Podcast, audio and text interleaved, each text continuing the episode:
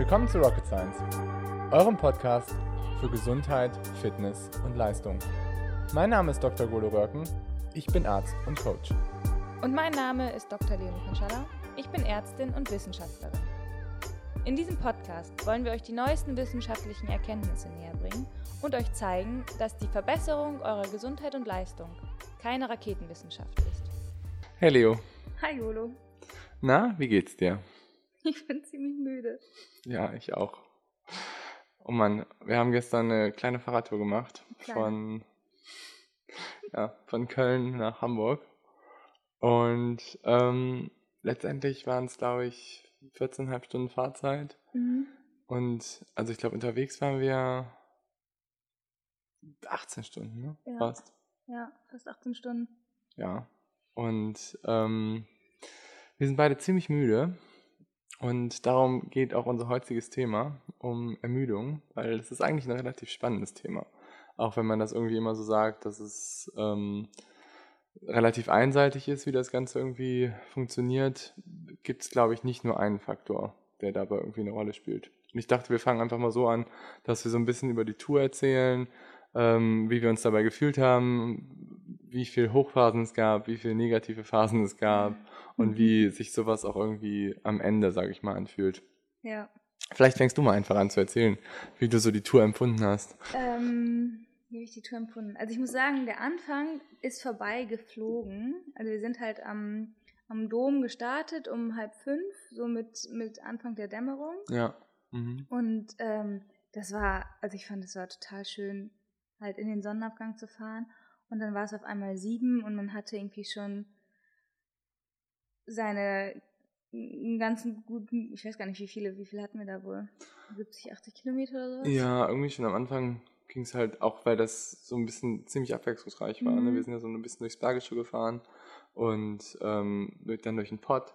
Ja, Und das war irgendwie schon so echt viele verschiedene Eindrücke. ja, und es ist halt alles so an einem vorbeigeflogen. Es war irgendwie schön, ja, es war irgendwie total abwechslungsreich und es war erst 7 Uhr und man dachte so, boah krass, wir haben schon irgendwie voll viel geschafft und es hat ein, es war einfach so easy going und war irgendwie cool. Und das hat sich eigentlich auch so beibehalten bis zur Hälfte, würde ich sagen. Da waren wir in Osnabrück.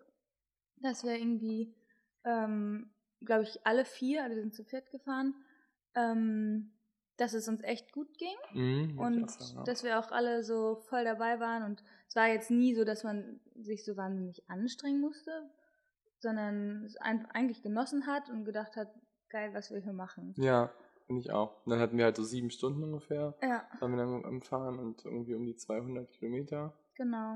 Und Das dann haben wir halt auch eine kleine Pause gemacht. Das tat auch gut Ja, finde ich auch. Ja. und dann sind wir wieder los und dann war es auch noch gut und dann war auf einmal, dass sich so angefangen hat, die Zeit wie so ein Kaugummi zu ziehen.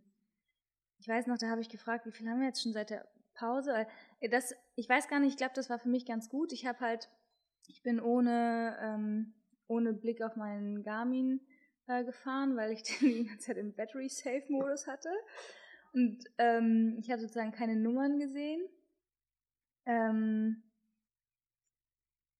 naja, auf jeden Fall habe ich dann gefragt, wie, wie viel haben wir denn jetzt schon seit der Pause? Und dann waren es halt irgendwie 40 Kilometer und gefühlt waren wir schon nochmal weitere sieben Stunden unterwegs, so ungefähr.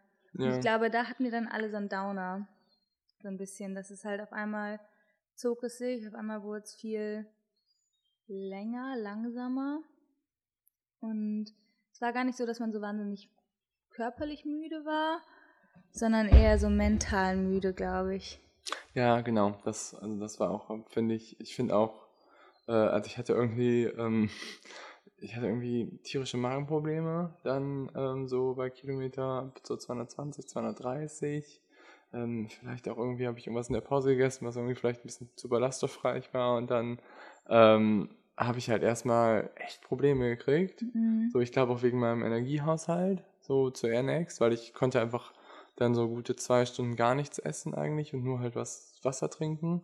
Und dann hat sich das aber so ein bisschen wieder eingestellt, dass ähm, ich wieder was aufnehmen konnte. Und dann ging es mir besser wieder. Mhm. Also ab Kilometer 320, 330 war es für mich irgendwie so energetisch viel besser wieder. Aber ähm, ja, so psychologisch war es halt dann schon so, dass man so ein so einen Schleier, sage ich mal, entwickelt hat, ne? Dass man Ja. irgendwie so das Gefühl hat, es ist irgendwie alles mehr so ein Trance, als dass es halt wirklich stattfindet. Mhm. Und ich glaube, was dann noch so dazu kam, ist, dass wir dann halt, dann kamen wir irgendwie auf so eine Straße in der Nähe von Rothenburg und das waren bestimmt 80, 90 Kilometer eine Straße, eine zwar schöne Allee, aber die war halt, die hat, die hat einfach nicht mehr aufgehört. Es war einfach nur geradeaus, So, Gegenwind. Genau, das kam auch noch dazu. Und ja, das, da hatte ich meinen Downer. Da wusste ich halt, okay, es sind jetzt irgendwie noch 70, 80 Kilometer. Wir sind nur noch geradeaus gefahren gegen den Wind. Und dann hatte ich echt meinen Downer, dass mir auf einmal, mir taten meine Füße so weh. Mir tat mein Arm weh. So, und dann, dann stört dann das ja viel, viel mehr. Ja, Und das hat, das, da war ich echt so, boah, aua. Ja, es sind dann, glaube ich, also ich meine, nachher haben wir ja irgendwie, wir hatten ja eigentlich alle Fußprobleme so ein bisschen. Mhm. Und nachher eigentlich, als man aus den Schuhen rausgegangen ist, war es zumindest bei mir so, dass es voll schnell wieder weggegangen ist. Ja, aber ich glaube, also bei mir auch, aber ich glaube, das nächste Mal, wenn ich diese Radschuhe anziehe, ich glaube, da ist sofort dieses äh, äh, Gedächtnis des Fußes wieder da und ich glaube, es wird einfach arsch wehtun. Also, ja, das kann natürlich auch sein, ja. Aber ich glaube, es ist dann auch so was, wo man sich dann so ein bisschen auch reinsteigert. Dass man sich dann halt auf einzelne Sachen konzentriert. Das ist so, mir auf boah, jeden Fall auf der Tour am Ende passiert, dass ich mich da voll reingesteigert habe in diese schmerzenden Füße. Ja. Dass ich dachte, boah, wenn ich jetzt nicht gleich meinen Schuh ausziehe, dann sterben meine Zehen. Ja, genau. Das glaube ich auch. Dann muss man das probieren, irgendwie so ein bisschen abzublocken. Aber was wir eigentlich ja damit so ein bisschen sagen wollen, ist halt, dass ähm, Ermüdung halt auf vielen Ebenen stattfindet. Mhm. Und ähm, es gibt halt verschiedene Sichtweisen, wie Ermüdung sich zusammensetzt. Und ich glaube, da ist die Forschung und viele Konstrukte sind auch da noch nicht komplett vollständig. Aber ähm, man kann nicht sagen, dass Ermüdung nur auf, auf einer Ebene stattfindet. Und eigentlich unterscheidet man da ja so ein bisschen zwischen dem, was ähm, physiologisch peripher so in deiner Muskulatur passiert und ähm, das andere, was halt so psychologisch beziehungsweise zentral in deinem Gehirn passiert. Und die beiden Prozesse bedingen sich halt irgendwie gegenseitig. Und wenn wir halt nochmal so diese Tour, sage ich mal, so runterbrechen, dann ähm, hatten wir ja zum Großteil nachher eigentlich so eine kognitive, psychologische, mentale Komponente, die uns einfach quasi blockiert hat. Ja, ähm, dann einfach das das noch so, auch. so abzurufen. Ja. Und das ist auch ganz witzig, wenn man sich ähm, bei, bei vielen halt irgendwie dann so die, die Daten anguckt und, ähm, sage ich mal, so die ähm, zum Beispiel Herzfrequenz, die Power-Outputs oder sonst was und vor allen Dingen aber so Herzfrequenz, ähm, dann ist es ja so, dass die Herzfrequenz eher bei solchen Belastungen zum Ende hin sinkt. Das hast du auch ganz oft beim Ironman zum Beispiel, dass Leute halt irgendwie am Anfang mit einem, ihrem normalen Herzfrequenzniveau, sage ich mal, bleiben und dann über die langere Dauer sinkt das Ganze. Also du kommst einfach nicht mehr so hoch. Du kannst dich einfach nicht mehr so ausbelasten. Aber meinst du, das ist sozusagen dann eine mentale Blockade? Ich, also ich glaube schon, dass dann dein Körper so ein, also dass du einfach mental dann, dann abgestuft wirst und dass du halt nicht mehr dann so hoch kommst. Also ich glaube, das ist sicherlich ein Problem, weil man merkt, also man kennt das ja vielleicht aus dem Training, manchmal hat man so einfach nicht das Mindsetting, um sich irgendwie richtig anzustrengen. Und ich glaube, das ist auch das, was mit dieser mentalen Ermüdung auf jeden Fall einhergeht. Ich glaube aber auch bei so einer langen Tour, dass halt so Energiespeicherressourcen einfach weniger werden und dadurch auch einfach nicht mehr so viel Output da ist. Ja. Also ich glaube, das gehört schon auch mit dazu. Ja, eigentlich hättest du ja, wenn, ja, wenn deine Energiespeicher sich entleeren würden oder wenn deine Energiespeicher sich entleeren, hast du eigentlich ja eher, ähm, dass dein ganzes System noch so probiert, dagegen vorzugehen. Und eigentlich hast du dann auch eine ähm, Herzfrequenzsteigerung und sonst was, dass du quasi ähm, probierst, dadurch halt mehr Transport zu gewährleisten und mehr noch probierst, irgendwie Energie, wenn noch irgendwas da ist, halt zurück zur Muskulatur so zu fahren. Gut, aber das ist ja auch irgendwann aufgebraucht. Ja, irgendwann ist Dieser es auch Effekt ist aufgebaut. ja auch irgendwann weg. ja. Und ich glaube, dann gehst du ja eher in so eine Art ähm, Sparmodus, Mhm. So vergleichbar Winterschlaf. Da fährst du ja eigentlich auch alles runter. Ja. Herzfrequenz, Umsatz und so weiter. Und dann äh, damit auch Output und Leistung.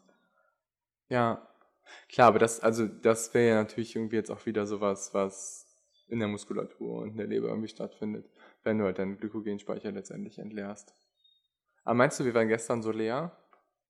Ich glaube halt, dass wir, ähm, also ich glaube, wir haben uns sehr gut verpflegt, das schon. Ja. Aber der Körper muss es ja auch alles verstoffwechseln und ich glaube, dass wir irgendwo sicherlich in ein Defizit gekommen sind. Glaube ich schon. Ja, ich glaube, dass ich, ja, kann gut sein. Ich meine, es ist ja auch immer so ein bisschen davon bedingt, wie gut du das Ganze irgendwie aufnehmen kannst Mhm. und ähm, wie gut ähm, du das halt irgendwie dann noch verstoffwechselt. Ja. Und zum Beispiel, ich glaube, dass ich mir irgendwie, dass ich dadurch irgendwie einmal so ein bisschen das vielleicht nicht so ganz Optimales gegessen habe, dass ich halt damit so diese Aufnahme eine ganze Zeit lang verzögert habe Mhm. und es halt deswegen dann halt so zu, zu Problemen Mhm. gekommen ist. Und das ist ja irgendwie ganz interessant, weil du eigentlich beim Radfahren hast du ja relativ wenig Probleme, was so Magen-Darm-Trakt meistens angeht, weil du halt irgendwie eine relativ, du hast ja, bist ja relativ konstant, ähm, wie irgendwie dein, ja, wie du einfach horizontal, sag ich mal, von deinem Magen her liebst. Du hast relativ wenig Erschütterungen und hast deswegen eigentlich eine relativ gute Resorption immer von, von ähm, Substanzen. Und das ist ja zum Beispiel, wenn du jetzt irgendwie im Laufen ist zum Beispiel siehst, halt ganz, ganz anders. Und das ist halt auch zum Beispiel was, was man natürlich irgendwie auch beim, beim Triathlon immer so ein bisschen bedenken muss, dass man halt da halt irgendwie auch noch ein paar andere Strategien fahren muss, um das Ganze so zu gewährleisten. ja. Ja. Aber ich glaube, da kannst du auch noch eine kleine Geschichte zu erzählen, gerade was so Energiedepots angeht und Ermüdung. Oh Gott, ja, stimmt. Ja, das ist, aber da ist es mir zum Beispiel auch beim Radfahren passiert. Also vielleicht muss ich einmal die Geschichte erzählen. Ja. Ähm, es war, glaube ich, meine erste oder zweite Mitteldistanz, meine zweite. Und ich habe mir, da muss ich, also gebe ich auch ganz ehrlich zu, ich habe mir überhaupt keine Gedanken über Ernährung im Wettkampf gemacht.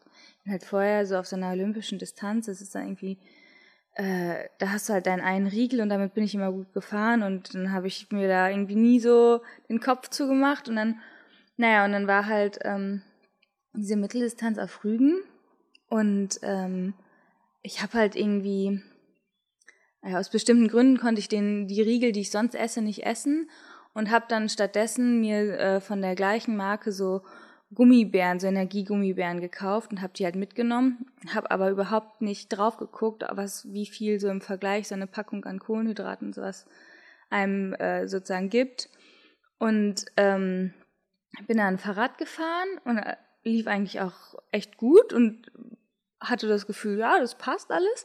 Und dann ab Kilometer 80 bin ich einfach komplett leer gewesen. Also es hat halt einfach überhaupt nicht gepasst mit meiner, mit meinem Energieverbrauch und meiner Energieaufnahme.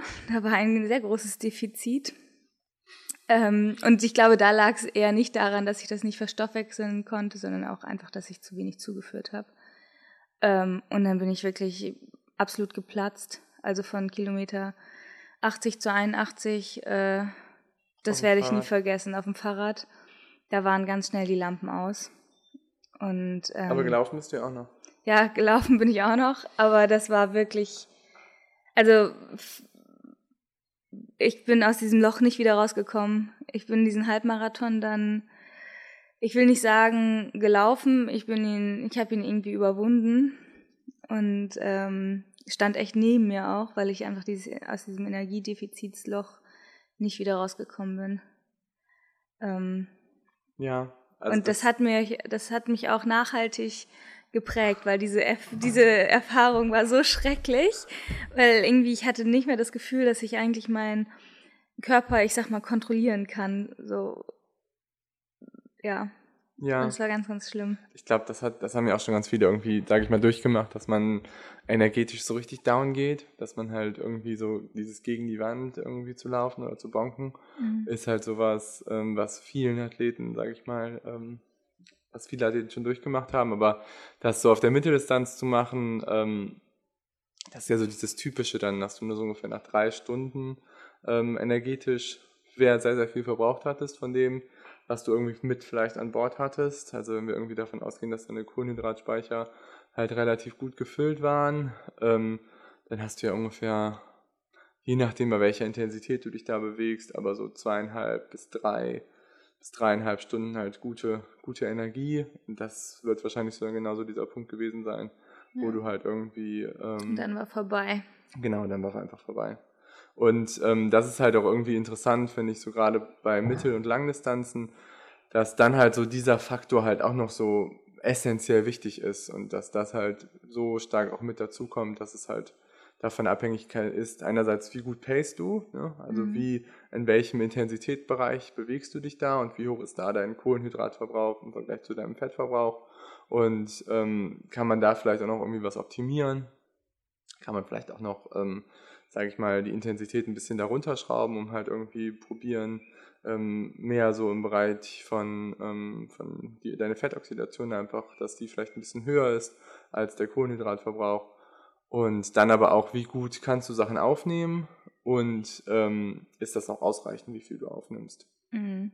Und das wird, glaube ich, wahrscheinlich bei dir, wenn du irgendwie so zwei Gummidrops und einen Riegel, sage ich mal so, aufgenommen hast, ähm, nicht so ganz der Fall gewesen sein. Ich weiß noch, dass ich, ähm, ich habe dich, glaube ich, ich bin nämlich, habe das Rennen auch gestartet, bin bei dem Rennen auch gestartet und glaube ich eine Viertelstunde nach dir gestartet ähm, sein, und habe ja dich, glaube ich, bei Kilometer 80 eingeholt, so ziemlich genau. Und das war, glaube ich, genau dieser Moment, wo du, glaube ich, so down gegangen bist. Und ich habe dich vorher immer nur über die Strecke rasen sehen und es lief eigentlich, glaube ich, echt ganz gut. Es lief ne? mega gut. Das also, ja.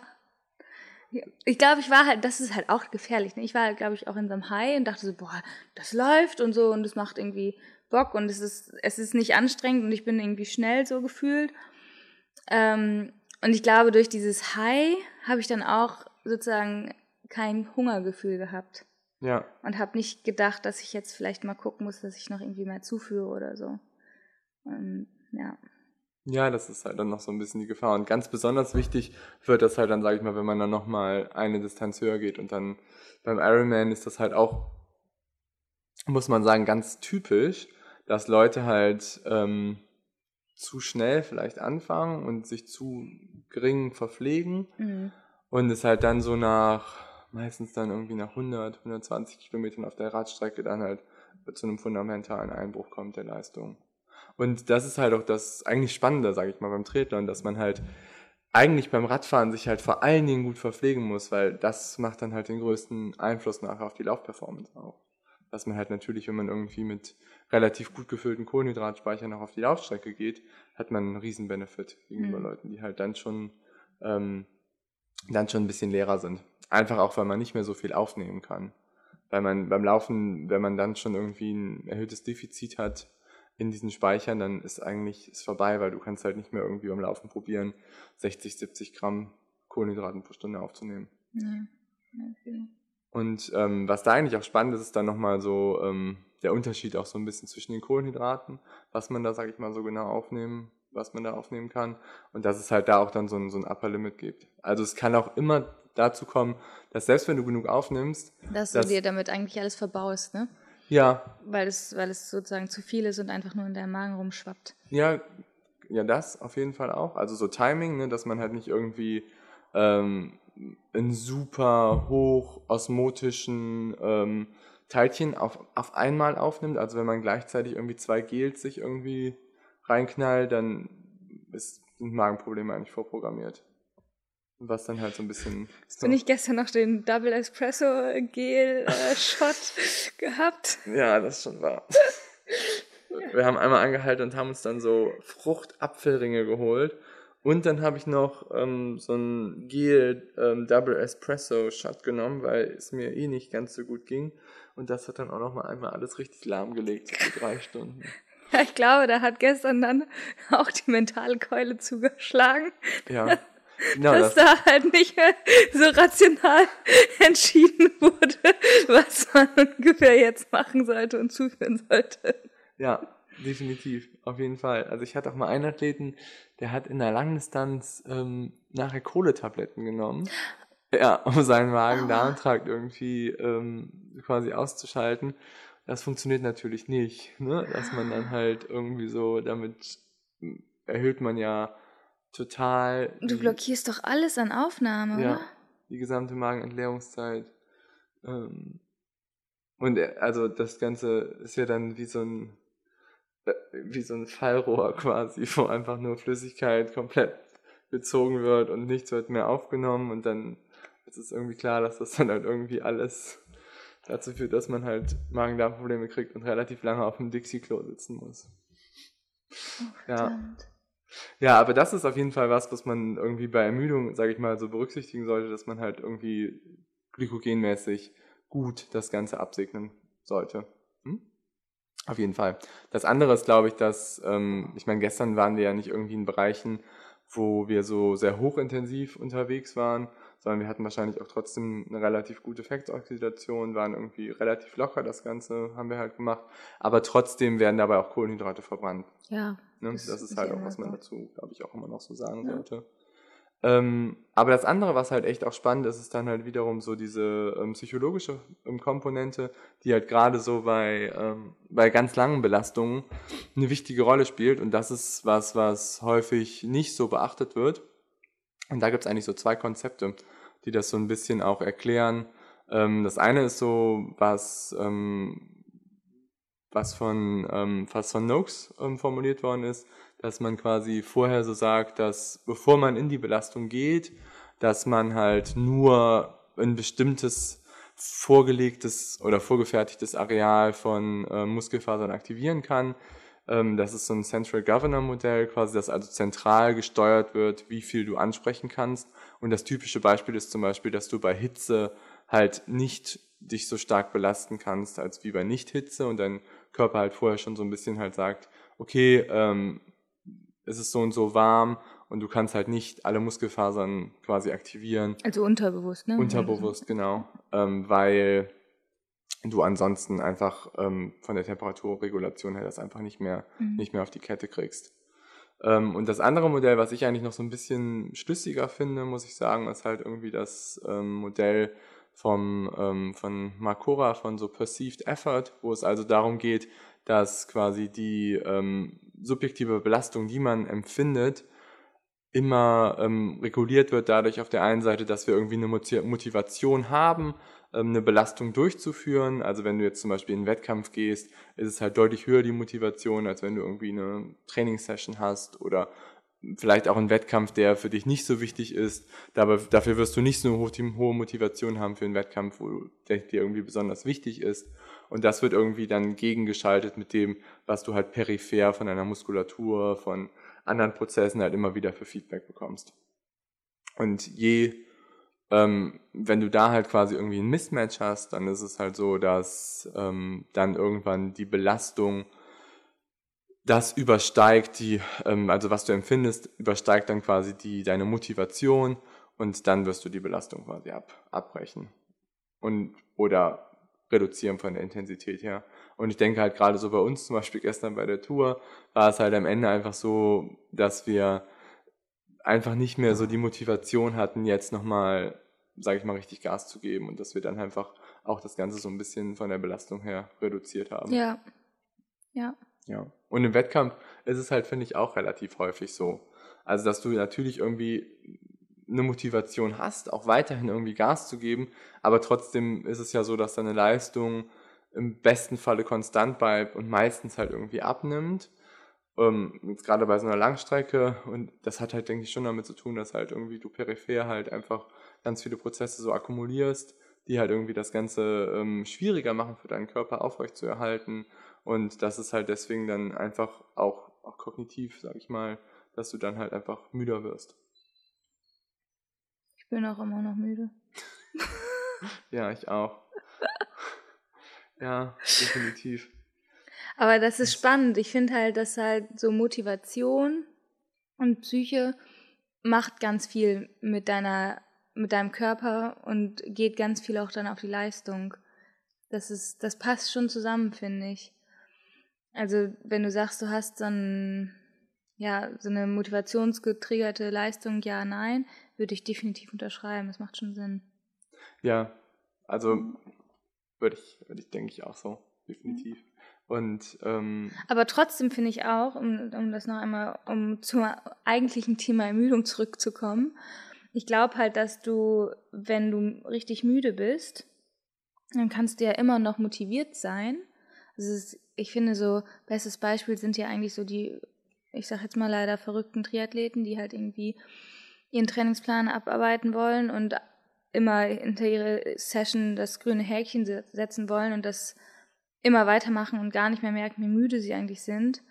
Und ähm, das heißt ja eigentlich, dass sie super motiviert sind und trotzdem kriegen sie nicht die Leistung hin. Also es gibt sozusagen, ich glaube, dass das mit der Motivation kann in, in alle Richtungen gehen. Ich glaube, du kannst durch die Motivation, durch eine ho positiv hohe Motivation deine Leistung steigern. Aber wenn du schon müde bist und gut motiviert, dann reicht die Motivation sozusagen nicht mehr, um deinen Körper komplett zu zerschreddern und deine Trainingseinheiten oder Wettkämpfe richtig gut zu absolvieren, wie du eigentlich könntest. Ja, klar. Ich meine, ähm, dieses Konzept beruht ja auch darauf, dass das halt unterbewusst stattfindet. Also es ist jetzt, man kann halt irgendwie sagen, okay, ich bin motiviert, ähm, super motiviert für einen Wettkampf, ja, vielleicht, aber wenn du halt irgendwie peripherne Ermüdung hast, wenn irgendwie du einfach durch dein Training, sage ich mal, schon da irgendwie Prozesse da sind, die irgendwie zu einer Ermüdung führen, dann kannst, kommst du einfach nicht mehr auf 100 Prozent. Und ähm, was zum Beispiel ganz spannend war, ist, dass ähm, wir bei uns, als ich die Dissertation geschrieben habe bei Multiple Sklerose-Patienten, ähm, die hatten, Multiple Sklerose-Patienten ist eine Autoimmunerkrankung, wo man halt so Entzündungsprozesse hat im, im Gehirn und die kamen einfach nicht mehr so hoch von, von ihrer physiologischen Auslastung. Also die sind nachher in der Rampe ausgestiegen ähm, bei drei bis vier Millimolaktat, ähm, aber es ging einfach nicht mehr. Es war einfach nicht weil so. Weil die sozusagen die, mental auch gesperrt ja, waren. Ja, weil die einfach, genau. Mhm. Und dann teilweise auch beim Puls 130, 140. Das war einfach komplette Ausbelastung für die.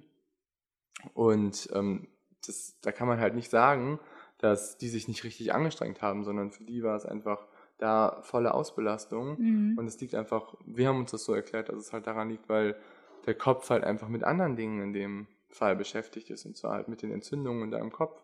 Und dadurch, dass es halt du da einfach so, eine, ähm, so einen Prozess hast, der dich halt so beschäftigt, kannst du dich halt nicht komplett ausbelasten. Mhm. Und das gibt es zum Beispiel auch bei Krebspatienten auch. Dass die halt irgendwie so eine, so ein, es gibt ja so ein ähm, krebsbedingtes Fatigue-Syndrom, mhm, wo ja, die halt auch stimmt. so ähm, dauerhaft durch ihre Erkrankung einfach in so einen Ermüdungszustand gehen und der halt sich auch im Alltag total bemerkbar macht die sind halt die ganze Zeit müde, sie kommen halt gar nicht mehr aus diesem Loch raus. Mhm. Und ähm, die zeigen halt auch von der Leistung her, zeigen die, haben die genauso Werte gezeigt wie die Multiple Sklerose-Patienten bei uns. Das ist ja auch schon so, wenn jetzt unser Eins irgendwie eine dolle Grippe hat, das hängt ja auch noch zwei, drei Wochen nach, dass du einfach echt müde bist, weil der Körper immer noch damit beschäftigt ist, bestimmte Sachen eigentlich zu verarbeiten und zu regenerieren. Ähm, das ja. ist ja genau der gleiche Prozess. Ja, oder wenn ein naher Angehöriger stirbt oder irgendwie äh, deine Freundin Schluss macht oder sowas. Das sind auch Prozesse, ja. wo man dann nicht die volle Leistungsfähigkeit abrufen kann. Und ja. sicherlich hängt das halt da irgendwie zusammen und ich glaube, man kann einfach nicht das eine von dem anderen abgrenzen und sagen, nee, es ist alles halt nur peripher.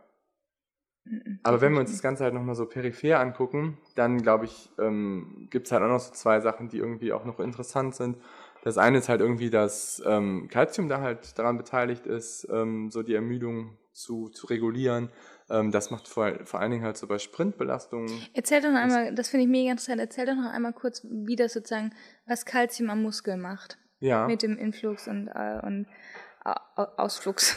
Ja, ähm, also Calcium ist eigentlich so der, ähm, der Regulator, um unsere ATP-Speicher ähm, zu steuern beziehungsweise ähm, ATP ist ja irgendwie so die Währung unseres Muskels, also nichts findet ohne, ähm, ohne ATP statt.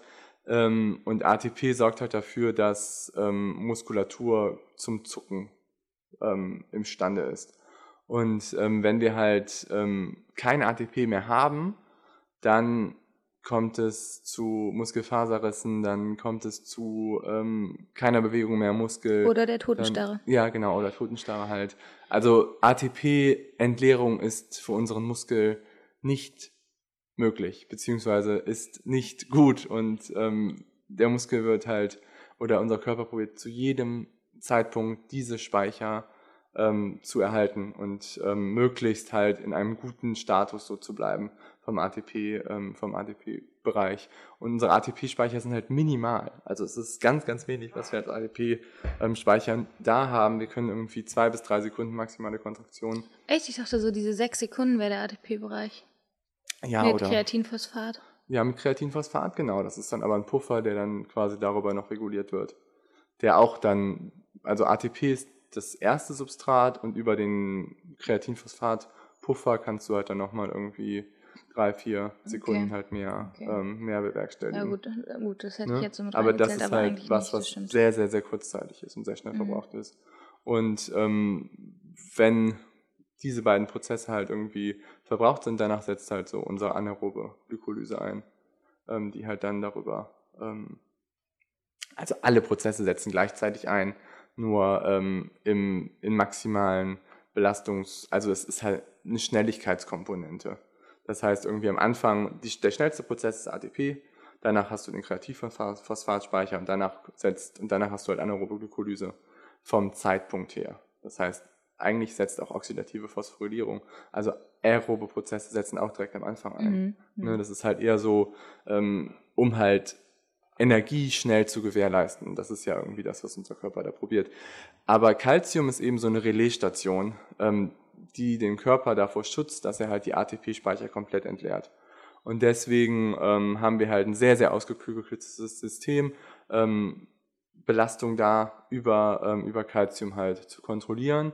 Und das geht halt über die ähm, Bindungsstelle am Muskel, über Tro- Troponin, ähm, die dann halt quasi freigesetzt wird und darüber kann dann Calcium die Bindungsstelle letztendlich freigeben und dann kann die Muskelfaser, nachdem sie ähm, kontrahiert ist, wieder entspannt werden. Und ähm, deswegen, also wenn wir halt, ähm, wenn wir halt maximal kontrahieren über einen gewissen Zeitraum, dann ähm, haben wir mehr Calcium-Einfluss innerhalb in die Zelle und ähm, letztendlich sorgt das dann dafür, dass wir halt kein, dass sich halt Gleichgewicht einstellt zwischen ähm, au- außerhalb der Zelle, inter, inter, innerhalb der Zelle von Calcium und danach ist die Zelle halt nicht mehr erregbar. Und wenn wir halt maximal kontrahieren über irgendwie 10, 15 Sekunden und ähm, das nennt man dann halt so einen Status, wo einfach die Zelle nicht mehr erregbar ist und darüber wird dann die Kontraktion quasi abgeblockt. Das ist der ähm, akute Status. Und dann gibt es aber auch noch sowas, was man nennt irgendwie ähm, Prolonged Fatigue, ähm, wo relativ starke Reize über einen längeren Zeitraum abgegeben werden.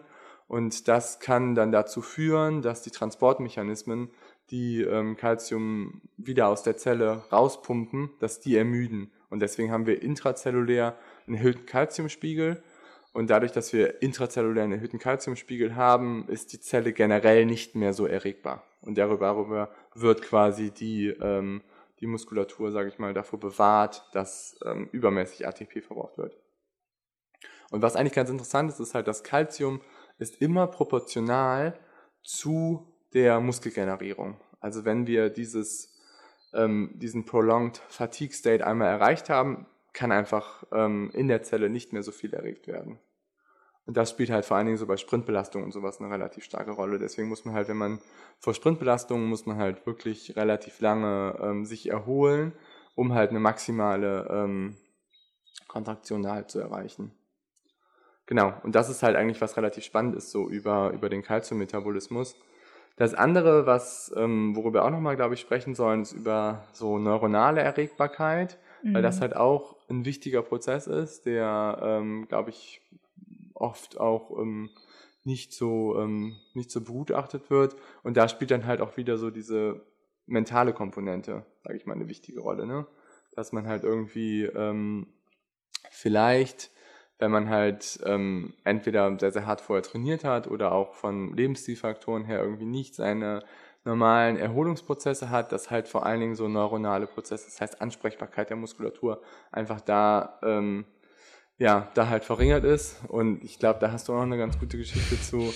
Ähm, Welche dass halt irgendwie auch jetzt? dass Reflexe und Oh, ähm, ja. vielleicht halt auch Sachen, die einem im Zweifel halt auch vor Unfällen bewahren können, halt vermindert ist, wenn man Ja. halt irgendwie müde ist. Ja, ich weiß, worauf du anspielst. Ja, das ist, das verbildlicht das ganz gut, dass äh, so Ermüdung äh, einem ganz schön, ähm, ganz schön einen Strich durch die Rechnung machen kann. Ähm, ja, ich bin letztes Jahr im Allgäu ähm, beim Wettkampf gestürzt und die Vorgeschichte dazu war eigentlich schon irgendwie, ja, äh, hat das Ganze schon eigentlich vorprogrammiert. Ja, also ich glaube, du hast eine Woche vorher hattest du den Wettkampf in Elsinore, der Nee, oder? im Nee? Ost Ostseeman war, glaube Ach ich, genau, einfach davor. Ostseeman. Ja, richtig. Aber der war eigentlich, der war ja auch ziemlich gut. Genau, ich bin, ja, ich Ja. bin eine, genau, eine Woche vorher bin ich schon eine Mitteldistanz beim Ostseeman gelaufen, der war gut. Es hat auch Spaß gemacht und dann, ähm, Leon hat gewonnen. Mit irgendwie ähm, Viertelstunde Vorsprung vor der nächsten Frau und du warst, nee, glaube so ich, viel war das nicht. ah, zehn Minuten. Nee. Und du warst, glaube ich, also du warst eine halbe Stunde hinter dem ersten Mann oder so. Also es war schon echt gut. Also hat gewonnen, das war schon gut. Okay. Golo ist also, Dritter geworden. Ja, gut.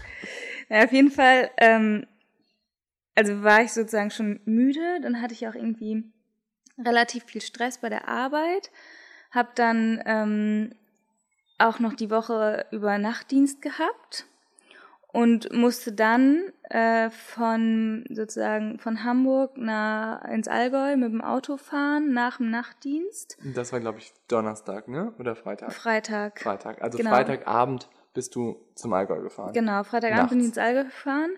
Der Wettkampf Und- war sonntags. Ja, und dann, ähm, da war ich eigentlich schon vollkommen, also nach so einer Woche Nachtdienst ist man sowieso vollkommen fertig.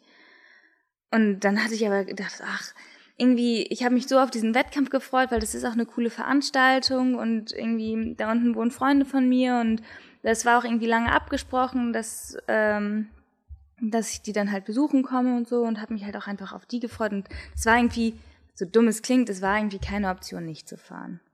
Okay. Ähm, und ähm, aber eigentlich war ich schon, also ich weiß noch, dass ich am Abend vorher, am Samstag, an der da meine Startunterlagen abgeholt habe und an der Messe stand und ähm, ich hatte jemand gefragt, ja und wie geht's dir? Und ich meine so, ich bin mega müde. Also, ja, also ich war mega müde und bin, äh, bin am nächsten Morgen dann gestartet. Und ähm, die Radstrecke waren zwei Runden. Und wie war der Wettkampf vorher so? Also wie, wie hast du das Ganze empfunden? Also irgendwie, morgens bist du normal aufgestanden und alles war, war Chico oder war es eher so, dass du das so, boah, okay, pff. Ja, ich Ja. bin, ich bin aufgestanden und es war in Ordnung, aber dann, also, dann bin ich halt zum, zum, habe alles fertig gemacht und bin zum Richtung Schwimmen sozusagen und da habe ich halt schon gemerkt, okay, ich habe für meine Vorbereitung schon viel, viel länger als sonst gebraucht. Dann hatte ich erstmal Zeitstress, weil irgendwie so das Einchecken und das Fahrrad fertig machen, das hat einfach, das war irgendwie auf einmal, es hat das länger gedauert als sonst. Noch länger als sonst. Ich wollte gerade sagen, okay. Ich bin eh immer schon langsam. ähm, na, auf jeden Fall war es dann, äh, war dann Schwimmen, Wett, äh, war irgendwie, ja, lief auch schon irgendwie nicht so gut. Dann bin ich Fahrrad gefahren und habe so langsam aufgeholt und die erste Runde war in Ordnung und dann auf der zweiten Runde, das heißt, ich kannte die Runde schon, bin ich durch einen eigenen Fahrfehler, muss ich ganz ehrlich sagen, es war einfach ein dummer Fahrfehler, bin ich äh, bei einer Abfahrt in der Kurve, habe ich mich verbremst und bin über den Lenker gegangen ähm, und habe mir halt mehrere Knochen gebrochen. Und ich glaube halt, dass das, oder was heißt, ich glaube, aber da wird so eine Ermüdungskomponente auf jeden Fall eine Rolle spielen, weil ich glaube, das kennt jeder, wenn man müde ist, äh, hat man einfach nicht mehr alle Antennen überall. Und ähm, die Reflexe werden langsamer, man kann Entfernungen teilweise nicht so gut einschätzen, Geschwindigkeiten nicht so gut einschätzen. Ähm, ich glaube schon, dass das halt eine ganz große Rolle spielt. Und dass, wenn man so ermüdet, halt dann solche ähm, Performance-Sachen irgendwie versucht, übers Knie zu brechen, dass es halt dann irgendwie, dass der Körper dann irgendwann nicht mehr Schritt halten kann.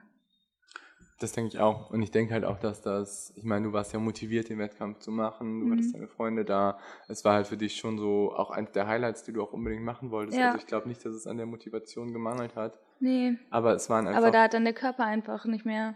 ja, es waren einfach Okay. unterbewusste Prozesse, die dich da einfach gehindert haben. Mhm. Und das ist halt, glaube ich, das, was man da auch nochmal einfach ähm, nochmal hervorstellen sollte, dass man halt sowas nicht bewusst regulieren kann.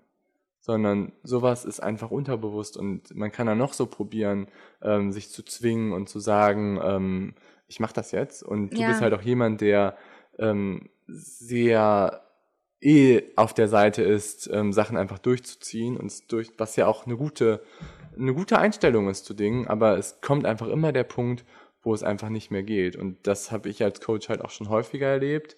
Ähm, wenn ich ehrlich bin, war ähm, bei einem Athleten, der auch letztes Jahr gestürzt ist, der danach noch eine super gute Performance hingelegt hat, aber der war vorher auch sehr, sehr müde und hat sich auch beim Wettkampf vorher abgelegt ähm, und das Schlüsselbein auch noch gebrochen. Mhm. Und das war auch so. Es war auch so, dass er halt eigentlich schon super müde war von der Arbeit ähm, und dann halt diesen Wettkampf, sage ich mal, durchgezogen hat. Da greife ich mir als Coach natürlich auch so ein bisschen an die eigene Nase und würde dann halt auch sagen, okay, ja, hätte ich vielleicht mal irgendwie so interveniert und dazwischen gegangen. Auf der anderen Seite sind das natürlich, wenn irgendwie nichts Fatales oder sonst was passiert, sind das natürlich auch, ähm, sage ich mal, Lernprozesse, die man halt durch sowas auch sehr, sehr schmerzlich erlebt. Ja. Aber ähm, ich glaube, dass man ähm, davon auch was lernen kann, dass man halt denkt, so, okay, das geht nicht. Definitiv. Das funktioniert nicht. Ich finde, also was ich mir halt so dann, also was ich daraus auf jeden Fall gelernt habe, ist irgendwie, dass ich einfach viel mehr auf meinen Körper hören muss, dass ich einfach auch immer akzeptieren muss, müde zu sein. So, das fällt mir oder fällt mir immer noch schwer, aber fiel mir vorher noch viel, viel schwerer, dass man einfach mal selber so in sich hineinhört, okay, geht's dir gerade gut? Bist du bist du auf einem guten Level oder bist du einfach echt irgendwie müde, erschöpft von was auch immer, sei es von Sport oder halt auch von anderen Sachen. Also äh, das muss ich auch ganz ehrlich sagen, so psychische Ermüdung, äh, weil man irgendwie Stress in der Arbeit hat oder irgendwas anderes gerade ansteht, eine Entscheidung oder wie auch immer, das, das macht auch echt viel aus. Und das war für mich so ein Punkt, dass ich gemerkt habe, da hast du dir, glaube ich, oft irgendwie eingeredet, dass du mehr leisten kannst, äh, als du kannst. Ähm, weil, einfach weil du es willst. Und da muss man, glaube ich, zum einen ehrlich zu sich selber sein, zum anderen, was mir halt auch echt hilft, ist halt diese ähm, Verbild- oder Ver Verzahlung von, von Ermüdbarkeit, dass man halt wirklich jeden Morgen sagt, ich äh, messe meine Herzratenvariabilität, einfach um so ein Gradmesser zu haben, nochmal zu meiner subjektiven Empfindung der Ermüdung. Mhm. Und ähm, das muss ich sagen, hilft mir auch. Und es ist, es stimmt oft das Gefühl mit der, mit der Herzratenvariabilität überein. Das ist eigentlich echt ganz gut, finde ich. Okay, ja. Ja, ich glaube, da müssen wir nochmal wahrscheinlich, wenn wir über so Erholungsparameter und sowas halt nochmal sprechen, ne, dass man so Herzratenvariabilität ist, glaube ich, echt gut ähm, auch so ähm, Gemüt, was so ein bisschen, sage ich mal, witzig klingt, oder mhm. aber es ist auch ein echt ein guter Parameter, dass man halt irgendwie generell gucken kann, ähm, wie fühle ich mich einfach an dem Tag und wie gereizt bin ich. Und ja. dass man darüber auch eine Menge festlegen kann, wenn man halt dauerhaft, sage ich mal, so einen sehr gereizten Zustand hat, ob das nicht auch vielleicht was ist, was irgendwie ähm, durch Ermüdung getriggert ist. Mhm. Genau, ja. Und dann gibt es halt noch so ein paar mehr Sachen wie muskuläre Ermüdung oder sowas, die aber halt nicht immer ausschlaggebend sind. Aber ich glaube, was halt echt wichtig ist, was du gerade gesagt hast, ist, dass ähm, man halt sich noch so sehr zwingen kann, dann ähm, Sachen durchzuziehen, dass das dann einfach in dem Moment nichts bringt. Und nee. dass dann auch die, der Trainingsreiz halt. Der ist halt Quatsch. Jetzt, genau, wir gehen jetzt nicht vom Wettkampf aus, aber dass wenn man halt einen Tag hat, wo man halt wirklich komplett müde ist, dann bringt es auch nichts, jetzt irgendwie ähm, noch wieder eine Hit-Session oder sonst was da drauf zu klatschen, sondern man muss dann dem Körper einfach echt die Möglichkeit geben, sich halt von sowas zu erholen. Ja. Weil man sonst halt auch in diesen Zustand halt des Übertrainings einfach kommt. Ja. Und, und das hat dann nichts mehr mit Superkompensation zu tun. Ne? Also viele sagen ja auch so in der Trainingslehre, man muss sozusagen durchs Training müde werden,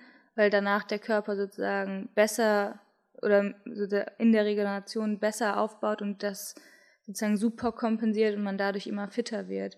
Aber wenn du sozusagen auf deinen nicht komplett regenerierten Körper wieder drauf trainierst, dann geht sozusagen die Leistungskurve nicht nach oben, sondern halt nach unten. Genau, richtig. Also klar, es kann auch mal sinnvoll sein, sage ich mal, zwei, drei ermüdende Reize aufeinander aufzubauen. So, aber dann aber, musst du halt irgendwann wieder genau, regenerieren, ne? Genau. komplett halt. Ja, du musst und dann halt schon irgendwie wieder. Und das ist halt auch das, was gerade bei Triathleten und gerade bei berufstätigen Triathleten, was halt einfach oft viel zu kurz kommt. Ja. Und die halt probieren dann irgendwie, ähm, wie du auch gesagt hast, mit so einer Checkliste zu arbeiten und noch ein Reiz, ja, check. Und jetzt noch hier das Meeting, was irgendwie eine wichtige Präsentation ist, check. Mhm. Abends noch irgendwie ähm, noch irgendwas reinknallen in den Tag und dann nur noch vier, fünf Stunden schlafen. Und ja, dann hast du halt so eine, so eine Spirale, die dann halt zu einer sehr, sehr starken Ermüdung führt und dann, aus der du dann einfach auch nicht mehr so rauskommst. Ja, ja aber ich glaube, ähm, dass es eigentlich, glaube ich, ein ganz guter Überblick war, halt zu sehen, dass irgendwie Ermüdung sowohl auf einer ähm, peripheren Ebene stattfindet, was so das Typische ist, wenn man sagt, irgendwie Glykogenmangel, ähm, man kann nicht mehr richtig Ansprechbarkeit der Muskulatur gewährleisten durch Kalziummetabolismus, ähm, durch neuromuskuläre Prozesse, die einfach ermüdet sind, auch durchs Training. Und dann aber, dass halt auch noch so eine zentrale Komponente halt eine wichtige Rolle spielt, die halt ähm, psychogen getriggert ist oder ja. durch eine mentale, durch eine mentale Komponente, die man halt auch nicht erzwingen kann. Wo man halt auch sagen kann, okay, wenn ich einfach psychologisch müde bin, dann ist das einfach so und dann gebe ich meinem Körper einfach den Tag oder zwei oder drei um halt da wieder, sag ich mal, rauszukommen. Mhm. Ja, definitiv. Und dass man da das auch echt mal akzeptieren muss. Dass man einfach, wenn man merkt, okay, ich bin total müde, dann auch einfach mal nicht trainiert. Das bringt einem im Zweifel sicherlich mehr, als wenn man immer müde ist und immer weiter trainiert. Ja, genau. Dass man da ehrlich zu sich selber ist. Und deswegen ähm, beende ich jetzt auch diesen Podcast, weil ich bin sehr müde. Und ich, ich jetzt schlafen. Jetzt, ich muss mich jetzt noch ein bisschen erholen. ja, ich auch. Alles klar. Wir, bin, wir, hoffen, wir haben euch da so ein bisschen das, das ganze das Thema näher gebracht. Was relativ gut verdaulich ist. Erholt euch gut. Wir sehen uns nach dem Winterschlaf. Dann ist das deutlich besser, als wenn ich 80 bis 90 Gramm aufnehmen muss, davon Glucose und Fructose, weil du kannst nur 50 Gramm Glucose aufnehmen, sonst kriegst du Magenprobleme. Ähm, und dann musst du halt mit Fructose noch irgendwie arbeiten. Und Fructose wird von vielen nicht so gut ähm, verdaut, von mir auch nicht ganz so gut verdaut und ähm, habe ich eher mit Probleme. Und wenn ich dann halt irgendwie aus dem Weg gehen kann, dann werde ich das irgendwie probieren. Mhm. Und das ist halt so der Hintergrund des Ganzen, ne? warum man das irgendwie macht. Es geht nicht darum, irgendwie nochmal die V2 Max oder sowas in der Art zu verbessern da, sondern es geht eher so darum, sich halt noch ein bisschen mehr zu ökonomisieren. Spannend, dass es auch echt so, ähm, ich sag mal, ein Wochenzyklen dann sein können oder weiß nicht, vielleicht reichen auch schon drei gute Tage so, äh, dass du das dann ähm, in deiner Ökonomie auf lange Zeit auch äh, reproduzieren kannst. Das hätte ich ehrlich gesagt nicht gedacht. Also ich habe mich jetzt längst nicht so viel wie du mit der ketogenen Diät befasst, aber ich dachte halt, das ist eigentlich eher so ein Ding, dass du ähm, langfristig dich halt sehr äh, fettreich, ähm, kohlenhydratarm ernährst, um halt sozusagen immer diesen äh, Switch zur verbesserten Fettoxidation hast, damit du dann davon wirklich profitierst. Aber dass das so ein, ich sag mal, auch schon so einen Einmaleffekt hat, das wäre ich, also da wäre ich ehrlich gesagt gar nicht drauf gekommen. So, so, hätte ich das gar nicht gedacht. Aber es ist ja cool, wenn das, wenn das klappt. Ja, ähm, und auch, auch in Tiermodellen wird das halt auch also ketogene Diät hat ja auch bei anderen Erkrankungen, halt auch zum Beispiel bei, bei Krebs oder so hat das ja auch, ne? Und das ja. wird ja auch vermehrt jetzt mittlerweile eingesetzt. Ja, da muss man allerdings auch aufpassen, ne? Da ist ja auch ein, auch, äh, ein schmaler Grad, den man da sich angucken kann. Äh, oder der, der besteht und das ist ja auch wirklich nicht äh, von Krebs zu Krebs äh, zu werten, dass da irgendwie eine ketogene Diät hilft und es ist auch äh, ja, da besteht, glaube ich, noch ganz, ganz viel Forschungsbedarf, dass man das wirklich empfehlen kann. Ja. Aber auch bei Athleten ist es auch so, dass man da halt auch immer individuell das Ganze sich anschauen mhm. sollte. Aber man sollte halt auch mal über den Tellerrand gucken und gucken, ob man nicht auch mal was anderes ausprobieren sollte. Ne? Sich jetzt nur rein ketogen zu ernähren, würde ich nicht empfehlen. Auf keinen Fall. Es hat dann auch negative Effekte auf den Kohlenhydratstoffwechsel, auf ähm, ja, wie gut wir Kohlenhydrate verstoffwechseln können. Mhm. Dann spricht man so von Oxidation von Kohlenhydraten. Und wenn man immer Low Carb, nie Kohlenhydrate wirklich zuführt, dann oder ja, dann ketogen ist, dann ähm, hat man wahrscheinlich auch Pro Probleme, dass gewisse Enzyme nicht mehr so gut funktionieren. Ja, die, ne? deine, deine Glukosestoffwechsel leiden da doch extrem drunter, oder? Genau. Und ja, und deswegen ähm, ist dann. Und auch die Aufnahme vor allem auch, ne? Dass du, wenn du sagst, du ernährst dich irgendwie dauerhaft low carb, dass du dann nicht mal mehr deine 50 Gramm Glucose ja, im Rennen aufnehmen und, und, verarbeiten kannst. Ja.